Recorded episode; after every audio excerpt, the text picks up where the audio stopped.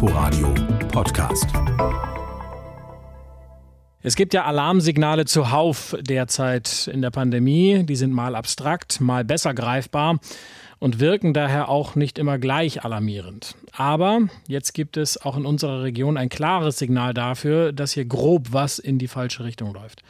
83 Prozent der verfügbaren Intensivbetten in Brandenburg sind mittlerweile belegt, auch durch eine steigende Zahl an Corona-Infizierten. Erste Patienten seien schon aus Kliniken in Südbrandenburg in andere Landkreise verlegt worden, heißt es.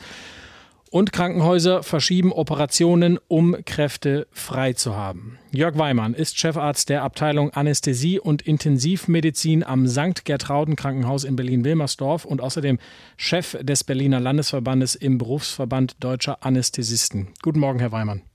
Guten Morgen, Herr Gruber. Wie sieht es denn aus auf den Berliner Intensivstationen? Naja, wir haben eine ebenfalls ausgesprochen angespannte Lage. Wir haben mittlerweile 200 Patienten auf den Berliner Intensivstationen, die mit Covid dort liegen. Das muss man sich so vorstellen, dass das in, immerhin mit einer einzigen Krankheit ein Fünftel sozusagen der Berliner Intensivpatienten, äh, Intensivbetten belegt ist. Das ist eine ganze Menge und dazu haben wir auch ebenfalls kaum noch freie Betten. Und wenn dann immer gesagt wird, da sind noch 10 Prozent Betten frei, dann muss man sich das ja so vorstellen, wenn ich eine 12 Betten Intensivstation habe, dann habe ich gerade mal ein einziges Bett frei. Und das ist dann für den nächsten Herzinfarkt, den nächsten schweren Unfall oder einen Schlaganfall. Und dann habe ich gar kein Bett mehr. So schnell geht das. Denn diese Fälle gibt es ja auch noch. Ähm, wenn Sie sagen, 20 Prozent der Berliner Intensivbetten sind mit Covid-Patienten gefüllt, wie ist denn da das Verhältnis zwischen Geimpften und Ungeimpften, die da liegen? Na, es sind schon in, in aller Regel sind es die Ungeimpften, die im Moment auf den Intensivstationen leider bei uns ankommen. Ähm, ungefähr 20 Prozent schätzen wir so über den Daumen ähm, dürften Impfdurchbrüche sein, die dann doch auch auf die Intensivstation kommen. Das sind dann allerdings in der Regel ältere Menschen oder auch Menschen mit schweren Vor- und Begleiterkrankungen, während diejenigen, die ungeimpft sind, in der Tat jünger sind und auch dann immer wieder welche dabei sind, die gar keine Vorerkrankungen haben, wo man sich fragt, Mensch, warum jetzt gerade der oder die? Wegen der steigenden Zahl an Corona-Patienten verschieben alle Berliner Kliniken planbare Operationen. Was heißt denn das genau? Welche, welche Behandlungen können noch stattfinden und welche nicht mehr? Das äh, folgt schlicht und ergreifend einer jetzt schon stattfindenden medizinischen Priorisierung. Sie können sich vorstellen, dass, ich mache mal irgendein Beispiel, dass eine, eine Operation wegen eines grauen Stars hat eine geringere ähm, Notwendigkeit, dass die jetzt durchgeführt wird, als zum Beispiel jemand, der ähm, die einen Brustkrebs hat.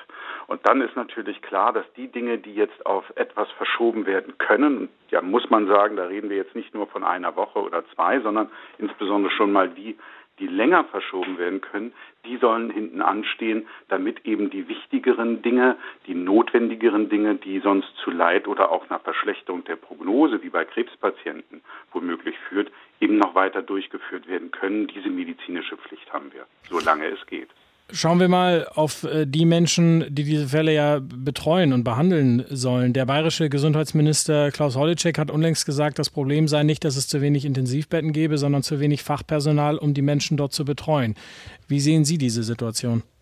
Ach, wissen Sie, ähm, natürlich hat er vollkommen recht. Genau das ist die Situation. Wir haben mittlerweile in Berlin ungefähr 250 Intensivbetten verloren und die haben wir nicht verloren, weil wir nicht die Geräte, die Betten oder die Räume hätten, sondern weil schlicht das Personal nicht mehr da ist. Und so ein bisschen ärgerlich ist in der Hinsicht, dass das etwas ist, was wir vorausgesagt haben gegen Ende der dritten Welle, weil wir in die Augen unserer Teams geguckt haben und die ganze Müdigkeit gesehen haben, die da zu lesen war.